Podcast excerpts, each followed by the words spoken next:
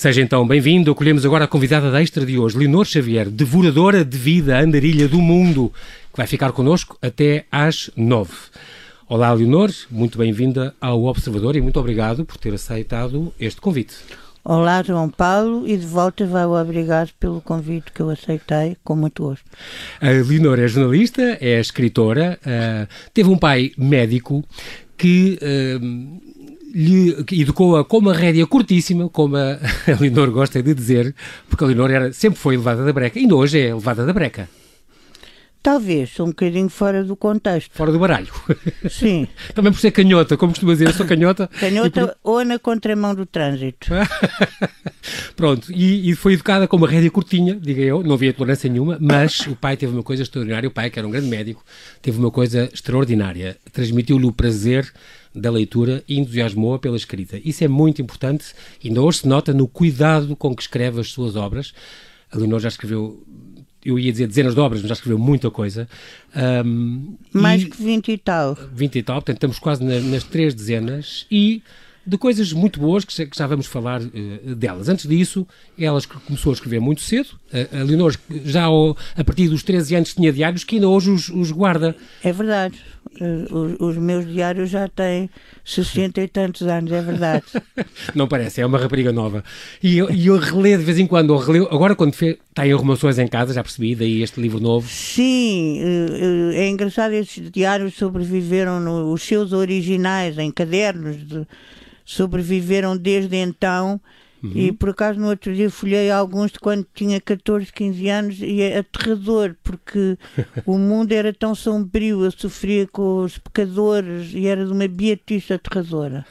Por isso ainda bem que há eh, este momento atual da igreja de uma certa abertura de espírito Exatamente. para eu ficar um bocadinho mais dentro do baralho do que é, e não, e não pelo menos vou sofrer com as coisas que, leria hoje. Muito bem, escrevia diários, escrevia também poesia e considera que, que não é uma pessoa hum, consensual, é muito impulsiva na sua maneira de, de ser e de estar com as pessoas, mas quando escreve tem um grande cuidado e isso nota-se, porque escrever é sempre expor-se um bocadinho, certo? Sim, aliás eu lembro-me sempre de um artista plástico português chamado António Manuel, lá no Rio de Janeiro, que nos anos 70 em plena ditadura militar, uhum. uh, houve uma ainda houve uma, uma, grande exposição no Rio de Janeiro, foi o governador, foram as pessoas oficiais mais importantes, uhum. e ele expôs-se nu e escreveu expor é expor-se, e de facto escrever é expor-me nus. Sim. E, ao, e é ao escrutínio dos outros.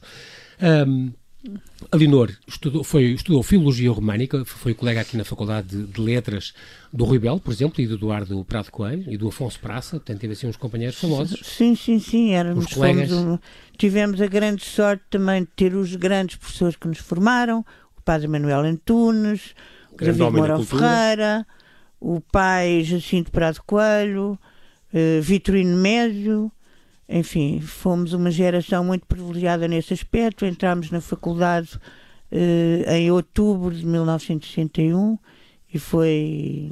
Chegou, chegou a ser aluna também do David Marão Ferreira? Claro. E daí vem o escreviver, que é uma coisa, falar um bocadinho disto, que é uma palavra que eu adoro. Escreviver é uma expressão que veio dele.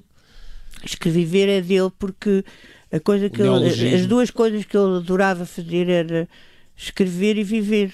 Uhum. E, e, na verdade, uh, tudo isso está no texto dele, tudo isso estava nas palavras dele, tudo isso estava na personalidade dele, que eu reencontrei depois dos anos de, de faculdade, de, de pós-adolescência e de, e de formatura primeira para mulher casada e mãe de família. Encontrei-o muitos anos depois, já, uhum. e ele continua a ser uma pessoa importantíssima na minha vida. E quando eu escrevi a biografia da Maria Bacoso, eles foram da mesma geração e ele foi, foi o Zé Viana e ele, os dois a quem eu mostrei um texto e, e ele, já muito doente nessa altura, corrigiu uh, palavra por palavra, reviu palavra por palavra, uhum. como se fosse um revisor. Revisor à série, oficial. E, e, é uma, foi uma figura que formou tantas gerações de nós é de letras.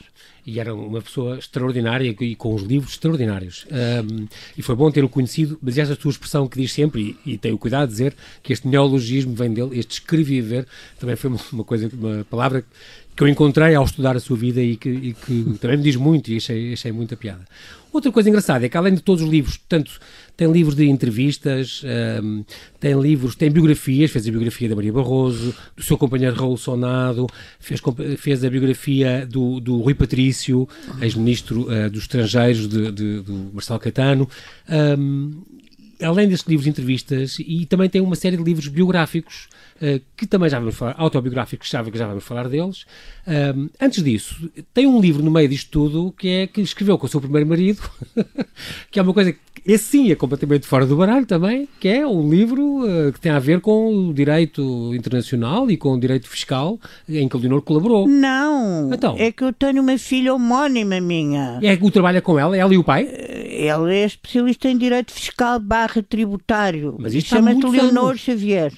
E eu sou em 1991? Xavier de casada. Ah, pronto. Sim, não, eu não sou especial. Deus me livre. Não, claro que não, os podia ter ajudado a escrever. Fui casada com um advogado professor de Direito e tenho dois filhos advogados e uma de facto. Exatamente, e uma socióloga, pronto, então foi ela. E uma socióloga. E há uma. uma e, e às vezes eu tenho também uma Maria Leonor Xavier, que é historiadora ou filósofa. Que também não, não tem nada a ver consigo? Que, não, e, ah. e, e, as pessoas também de vez em quando nos confundem é um, que esta história do direito tributário internacional então é a sua filha. É a minha filha Leonor. É. Mas é como já saiu em 92, há 27 anos, achei Sim, que... minha... Muito bem. O seu marido é que foi convidado para dar aulas no Brasil e lá foi então em 75, lá foram para o Brasil. Sim, nós fomos para o Brasil, ele foi secretário de Estado do Planeamento nos últimos dias, 40 dias do, do último do, do governo. Último governo do, do Marcelo Caetano. E passado um ano, em dezembro de 74, ele foi a São Paulo fazer conferências, porque a tese dele de doutoramento, que foi defendida ao mesmo tempo que a do Sousa Franco, eram colegas de curso, uhum. foi eh, publicada no Brasil, na USP. E por isso ele era um tributarista conhecido em São Paulo, e daí eh, surgiu a ideia de irmos para o Brasil, que era um grande desafio no, no nosso princípio de vida. Já tinham os três filhos? Tínhamos. A, a nossa filha mais velha ia fazer oito anos. Pronto. mais pequeno, e tinha aí, 3. E ficou lá 12 anos. Sim, quase 13. Foi. E foi lá que descobriu que, o jornalismo completamente. Fez-se jornalista no Brasil. Começou a perceber que, que tinha que contar coisas e revelar e ser eu correspondente. Fui, eu acho que eu sempre fui, porque eu sempre gostei muito de falar e me interessei pelas pessoas, pelas histórias, pelos jornais. Uhum. De, vivi primeiro em São Paulo em, e, e depois, quando eu mudei para o Rio, Uh, o, o, na época, marido da Ana Maria Niemeyer, filha do Oscar Niemeyer, Arquiteto. tinha uma revista chamada Copa Centro e perguntou-lhe: não, vocês querem escrever uma matéria para a minha revista? revista. Eu falei: eu quero. Então escrevi sobre, escreva sobre a noite, as noites, as saídas na noite. E como nós saímos muito de noite, então em São Paulo era muito engraçado porque saímos até muito tarde pela noite em lugares como a Igrejinha e a Catedral, que eram os históricos lugares de São Paulo, uhum. e, e, no Rio também, por isso assim Sou... comecei e depois... E depois foi por aí fora, pelo, a Manchete, por exemplo, foi, foi curioso porque disse, eu quero, eu quero escrever ali. Foi, eu fui lá e disse, eu sou portuguesa jornalista, eu quero escrever na Manchete, então escreva. Então avancei e o chefe de redação disse ah, você quer escrever? Então, em 48 horas, você me traz uma entrevista de Marieta Severo, que na época ainda era mulher, mulher do Chico, Chico Buarque, porque ela tem uma peça em cartaz que vai fazer o centésimo espetáculo. Isso foi um grande desafio, porque era assim uma supra-sumo na altura do teatro. Era, pessoa... só que eu tinha a sorte de. E, os meus filhos eram. Era os meus filhos eram andavam na mesma escola que os filhos do Chico e da Mariana e da, e da, e da Marieta e, foi uma grande sorte e, conseguiu a entrevista então. Claro, foi, e tenho ainda. Foi a minha primeira entrevista no Manchete. Depois seguiram-se várias coisas engraçadas. Depois desfilou no Sambódromo também? Ai, sim, 11 vezes. Em escola de samba, mas tudo isto está no meu livro Casas Contadas. Casas Contadas, é um livro. Muito... minha vida. Está, um dos seus livros autobiográficos, muito curioso, onde, uh, onde faz questão de, de relembrar, contar a sua vida através das se não me engano, 13 ou 14 casas onde, 13, onde, 13, 13. casas onde viveu. Eu, eu incluí eh, três casas Portugal, de, de verão que foram importantes na minha vida. Uhum. Tem, e há quatro casas no. Quatro, sim. Quatro no Brasil, mais uma em Búzios. Uh, aliás, duas em São Paulo, duas no Rio, e uma, uma em Búzios. aldeia Coito? Ou... Uh, sim, depois há uma aldeia no Ribateus cujo nome eu não digo porque é uma aldeia pois. pequena, não apetece que as pessoas saibam ah, que, então tenho, que, que, que, existe essa casa. Pronto. Ou por outra, está lá contado, mas não está o nome. Ah, e esta ainda existe? Eu faço ainda uma... existe a ver consigo? Ainda claro vai lá às vezes? Sim, vou sempre. Então é o seu refúgio, é... não diga, não espalhe. Não é refúgio, só que eu faço uma diferença radical entre a vida privada e aquilo que não seja privado. Proteste, faz muitíssimo bem. Faz muito bem. Depois... Só, só, só me exponho na exposição pública daquilo que eu penso e do que eu digo e do que eu Exatamente. acho e do que eu sinto. De resto, chegou a Coisa ser premiada. material não é comigo. Foi, foi premiada e, e, foi condecorada, ou recebeu a Ordem do Mérito, é oficial da Ordem do Mérito. Foi, foi. Estamos a falar em 87, e foi também, e ganhou prémios, vários prémios jornalísticos também. E o João Paulo estudou atentivamente. Eu já conhecia a, a Leonor, é preciso dizer, e por isso também dei essa, esta facilidade. Eu um, ganhei prémio de melhor jornalista no Rio de Janeiro. Aliás, da uma das coisas engraçadas foi que fui entrevistar na época o Carlinhos Maracanã, que era nosso Patrício e era o diretor de uma escola muito, muito, muito importante no Rio, da primeira uh, aula das escolas de samba, uhum. e enfim, foi uma coisa aventurosa no subúrbio do Rio. Nós agora vamos fazer um pequeno intervalo e já voltamos a conversar.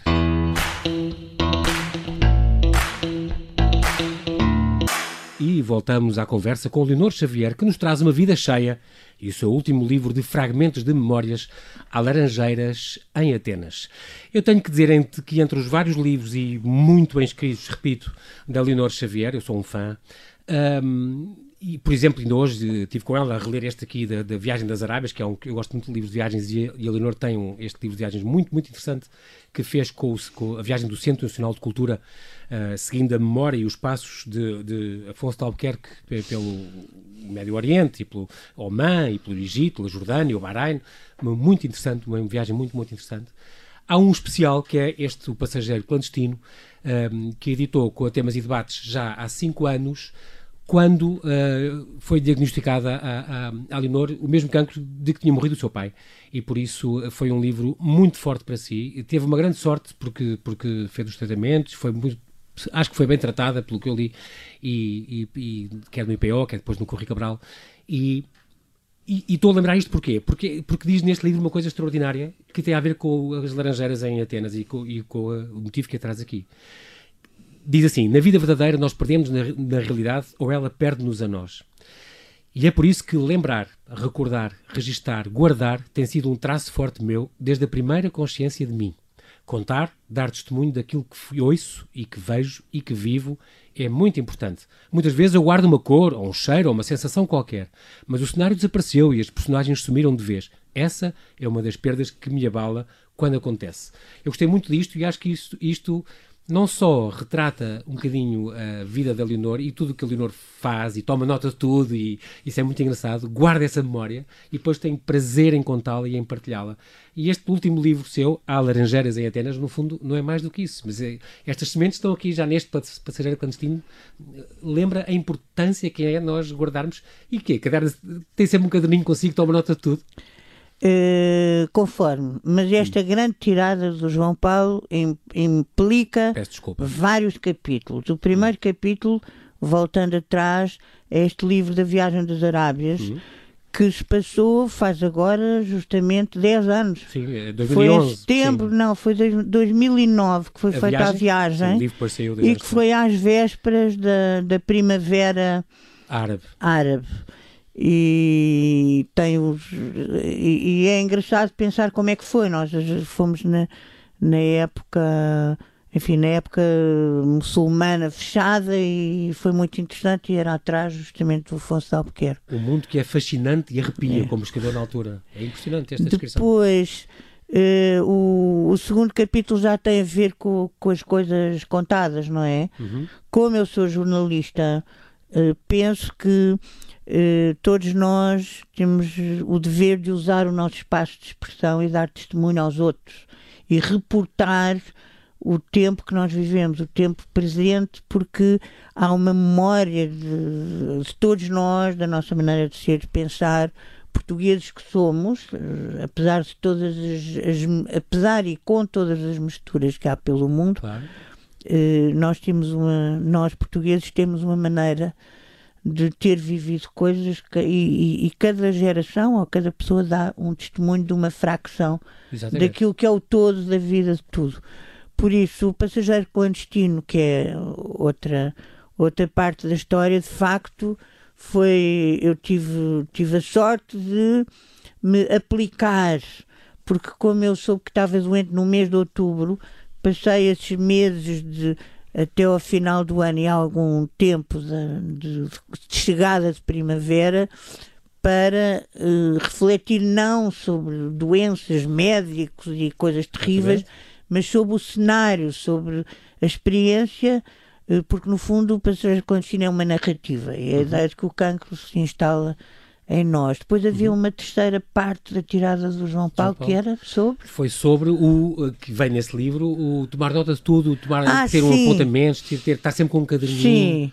Recordar uh... sensações, palavras. Sim, sim, sim. E, sempre isso, tomou nota disso. É, mas isso é um, é um vício de jornal, é um vício de reportagem, é um vício de recortes de jornal e de anotações do tempo que se vive.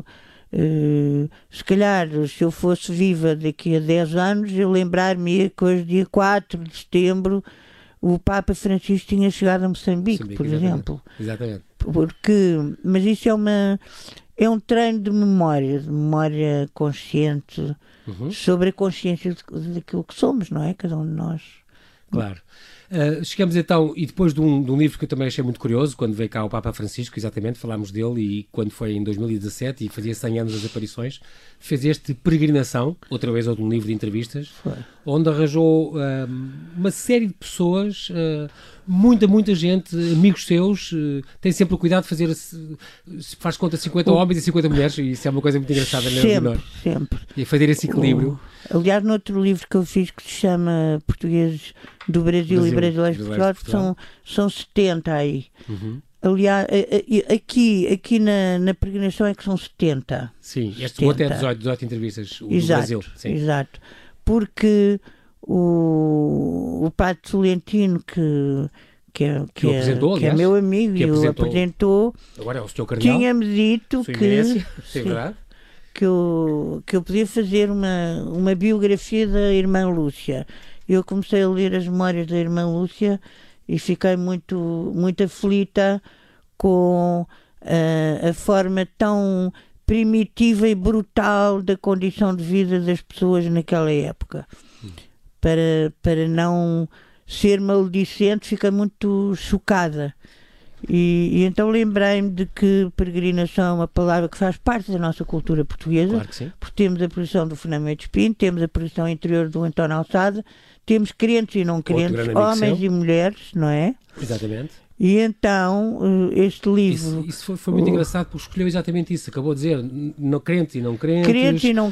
Várias gerações, vários exemplo, quadrantes políticos. Por exemplo, a Lídia Jorge fez a, a tese dela na Faculdade de Letras sobre a peregrinação do, do Fernando Pinto. A própria Alice Vieira, por exemplo, diz, escreveu lá, as minhas peregrinações são sempre com os outros ou em direção aos outros. Sim, ponto de vista e, e mais, falei com o João Canizo, que na época tinha acabado, ainda não estava em exibição o filme Fátima, uhum. e que não é crente, por exemplo. Mas, uh, Variado Surmanho Marques, há imensa gente. Maria Teresa Horta, por exemplo. A Teresa Horta Muitos. que mandou um poema. Sim. E, e é muito interessante porque as, pessoas, as pessoas reagem à palavra peregrinação. E eu não dizia nada, eu telefonava às pessoas, aliás, eu gosto muito de telefonar às pessoas e uhum. perguntar assim, e dizia o que é que é peregrinação para si ou para ti? Uh, a palavra, o que é que, o que, é que faz vida, emoção de pensamento, uhum. que que evoca. Uh, por exemplo, um, a Cuca Roseta foi 16 vezes a Fátima e já foi várias vezes uh, também a Santiago, por isso é muito variado. As, claro. as vozes são variadas. Sim. O Vitorino dá um testemunho tão interessante sobre a sua, a sua ida na adolescência, quase, ou na sua juventude, a Israel, trabalhar num campo de, agrícola, enfim. Sim, sim, é muito variado. Muito, muito interessante. Este, e a minha querida Patrícia Reis também já foi cá convidada, também é uma das, das que entra. Um, tenho agora aqui este A Laranjeiras em Atenas, que aliás o título é um título lindíssimo, devo dizer que este título, e surgiu assim completamente por acaso, uh, numa visita, Surgiu, é porque as ideias vão e vêm, as coisas acontecem, a gente tem que segurá-las no ar antes que elas morram. E de facto eu, ia, eu estava em Atenas com amigos meus belgas e gregos e, e falamos francês e eu disse eh, era o mês de maio e de facto havia laranjeiras nas ruas e eu disse, ah, há laranjeiras nas ruas de Atenas e depois alguém disse olha, que bom título para um livro. Um livro. Aí eu não me esqueci mais. Até, até porque é engraçado. E a minha queridíssima editora grego... Guilhermina Gomes, a quem eu disse: Tenho isto, o que é que tu achas? E ela disse: Escreve, escreve, escreve. Que é o que ela da, da Temas e Debates, ainda ontem almocei com ela. Uh, é muito engraçado porque também, e conta este pormenor, uh, em grego e como em muitas línguas do, do Mediterrâneo, laranja diz-se exatamente portocali, não é? É, e é isso também é uma coisa, é muito, é muito curioso, porque fomos nós que trouxemos, eh, isso eu nem sabia. Se calhar. Dizem que fomos nós que trouxemos da China as laranjas no, no século XVI. Uh, se calhar, mas isso. isso Se não é vero, é, é bem trovado. Sim, mas uh, provavelmente, não é? Why not? Porque não? Exatamente, porque não. Uh, este A Laranjeiras em Atenas, que nasceu o título nesta viagem, uh, quando descia Kolonakis com os seus amigos uh, em Atenas, e curiosamente um, tem, é também um livro de viagens, também um livro de viagens interior, no fundo, porque a, a Leonor teve é. arrumações em casa, encontrou pedaços de papéis, aqui tem receitas, observações, Sim. comentários. Uma eh, das questões que se coloca é o que é que é esse livro, que não é uma narrativa, não é poesia, não é crónica, não é ensaio, não é ficção. Eh, eu digo, é um livro sobre tudo e sobre nada, e, e é um livro de vida madura, onde é minimalista, mistura vários. E de facto tem muito a memória das pessoas e tem reflexões sobre a vida e sobre a morte e sobre os os adolescentes que estão à nossa volta e sobre. O que, e como é que era namorar no seu tempo e como é que é hoje? Como é que são os mais novos hoje em dia que têm muito mais ah, liberdade? Sim, sim, se eu digo aos, aos meus netos que sorte uh, haver uma avó que se pergunta. Uh, como Sobre é que o amor é? e o namorar. Não, não é, não é como é que é namorar, é. Uh, já não me lembro. Mas, Mas, enfim, está aí na página 20 e pouco. É uma das. Ficou simpática esse texto, porque os textos são, são pequenos, são curtos. Sim, sim. alguns são micro mesmo, micro quase narrativas. Mas exatamente. Mas é, acaba por ser muito curioso. O que, o que, importa, o que importa é não estar distraído, como é uma lição que também aprendeu. Uh, sim, a distração sim. é uma coisa grave. Dizem os padres do deserto que, que, que o padre Tolentino adora e que a Nélia da Pinhon cita e adora e que dizem o, o maior pecado é a distração. E de facto, mas isso não está ainda nas, nas laranjeiras em Atenas, mas isso é um pensamento, sim, é sim. uma reflexão de fundo. Uhum. Porque muita gente uh, foi, não viu, não soube, não lembra. Dizem, ah, então como foi este concerto, aquele filme, aquela roupa, aquela música espetacular mas não dizem como foi, que emoção tiveram, que, o que, é que, que, é que os provocou, exatamente. Um, também neste livro estão os seus mortos, os seus mortos estão todos aqui. Mas, mas, é engraçado, e sobretudo três grandes amigas, mas é engraçado porque não é. A Leonor consegue falar delas e falar desta saudade, desta memória, mas sem ser lamechas, o que é muito engraçado. Pelo contrário, é, uma, é de uma grande ternura, porque, é de uma grande. Porque as pessoas adoram mortos e adoram dizer bem dos mortos. Quando tem que se caracterizar os mortos, não é? Por isso nós falamos de alguém ou escrevemos sobre alguém é porque esses mortos nos emocionaram ou nos ou foram perto por alguma razão. E de facto eu falo de três grandes amigas de, de, todos os, os, dias e que foram uhum. pessoas que tiveram expressão na sociedade. Por acaso, depois eu fui ver fui, e reparei de facto as três morreram de cancro também. Uhum. Foram mortes recentes e foram mulheres que exprimiram uh, várias coisas que me parecem fundamentais, não é? Não, não há muitos adjetivos aí, eu tento caracterizar e não adjetivar, não adjetivar exatamente, justamente. Aliás, porque eu tenho cuidado da linguagem, diz sempre que adjetivos é uma coisa que eu fujo muito, tirando este um, balbur, balburcioso. Aprendi, aprendi com. balburdioso. Aprendi com, com um escritor brasileiro, que é o Fernando, agora não me lembro o sobrenome dele, mas uh, um escritor importante que me disse: Leonor, se você escreve eu levei um grande susto, ou eu levei um susto, você deverá escrever eu levei o susto porque é muito mais intenso. E de facto é um facto. Sim, Os é adjetivos diluem a força da, Às vezes da das palavra, palavras. Dos substantivos. Muito bem. Uh, era muito amiga do António Alçada Batista e este, este texto, este livro revela também isso bastante e que, que ele adorava o Brasil. Ele diz que no Brasil renascia e era outra pessoa. Sim, o, o António achava que os, os portugueses lamentam, dramatizam o frio do inverno e o calor do verão. E, e, achava que toda a gente devia fazer uma viagem ao Brasil para deixar de falar francês, porque a geração dele, e se calhar a minha ainda, havia uma grande colonização da cultura francesa.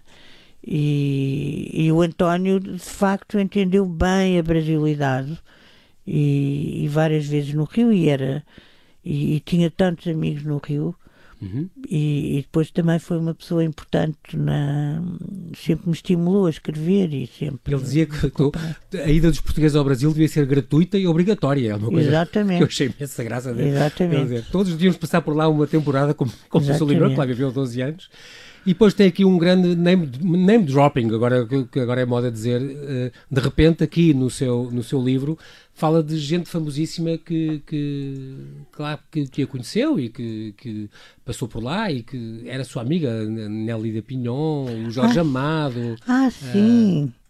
Uh, é, na verdade. Muitos amigos com quem contactou e com quem. E não só contactei, com, convivemos muito. A Nélia da Pinhão passou agora um ano em Portugal, vai chegar, aliás, agora em breve, por causa do Prémio Saramago. Uhum. E somos amigas desde os anos 80, no Rio. Essas pessoas de quem eu falo, de facto, são pessoas com os filhos de, com a filha do Jorge Amado Helena Vaz da Silva sim, sim. Uh, eu, eu, falo destas a Graça Moraes, todas. Ana Vicente cá está, o Padre Manuel Antunes, Teresa Belo, o Rui Belo eu falo dessas pessoas todas neste uma livro uma quantidade de gente fantástica que, que, pois foi, é porque se cruzou na sua vida, uma vida cheia realmente ou serpenteando na minha vida, tenho uma vida hum. muito Agostinho da Silva, por exemplo, Agostina uh... Agostinho da Silva também Nunca me esqueço que conheci-o através de discípulos deles. Havia um, um deles, meu grande amigo no Rio, chamado Paulo Renato Rocha Santos, e que foi aqui diplomata, e que me vou almoçar com o Agostinho da Silva e com mais dois amigos dele brasileiros, estavam de passagem. Uhum. E almoçámos naquela tasca que havia no Príncipe Real. E o Agostinho da Silva, eu não sei se ele, se ele teatralizava um pouco, mas dizia, ah, eu não posso comer e falar ao mesmo tempo, porque para comer tenho que estar com atenção ao que como e para falar tenho que ter atenção ao que falo. Mas lembro-me, sim, tinha uns gatos grandes e, e tenho cartas dele também. A única certeza que a Leonor tem é de que é bom viver.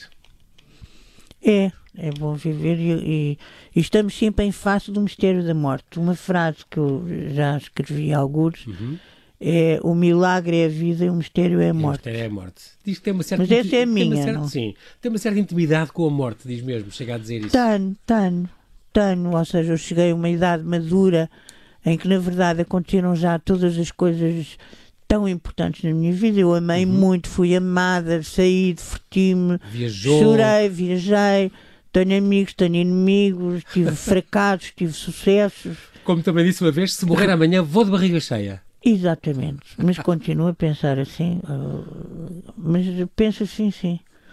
E a envelhecer não é nada que assuste em particular, pois não. Exceto, a única coisa que também disse e que eu adorei, agendas vazias é que é a coisa pior que há.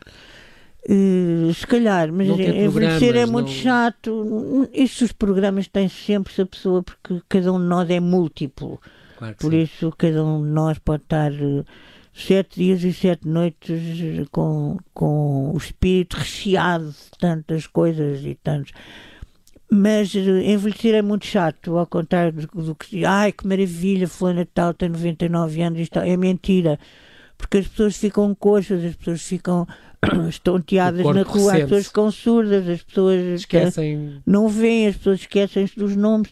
Então esqueci-me do sobrenome deste do Fernando, do Fernando Sabino. O Fernando Sabino, que é um escritor consagrado. Ainda tem muitos anos, chegou aos 70 e derrapou.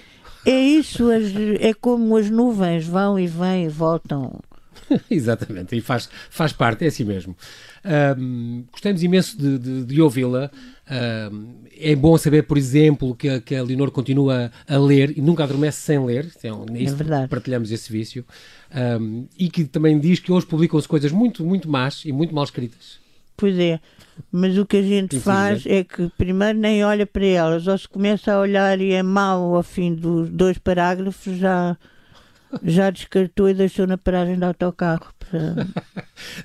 e também convém dizer que neste Há Laranjeiras em Atenas, um, editado pela Temas e Debates, que, que, saiu já este ano, também tem, inclusive, inclusive até receitas, portanto é uma coisa também uh, muito curiosa, além de tudo o que este livro pode ter, também tem receitas, ficamos a saber. Tem duas ou três ao vivo. A sopa de Nova Iorque. Sim, só tem, eu acho que só tem duas. Uma que se passa em Nova Iorque e outra que se passa em França e outra que se passa como é que os, que os belgas num Réveillon, como é que cozinham alguma coisa. São só três, não é propriamente? Sim, não é um grande livro Quem de receitas. Quem me dera mas... ter um livro de receitas que fosse best-sellers, ah. toda a gente compra livros de receitas e coisas vegan, que agora está na moda. Hoje era uma coisa extraordinária que eu não vou dizer aqui para não fazer propaganda da coisa extraordinária, mas eu acho que que as pessoas andam enlouquecidas, já ninguém come bife com batatas fritas. Uma coisa normalíssima, sim. Arroz de, de frango. Sim, que é tão bom. Restos da véspera, não se. É bom, exatamente.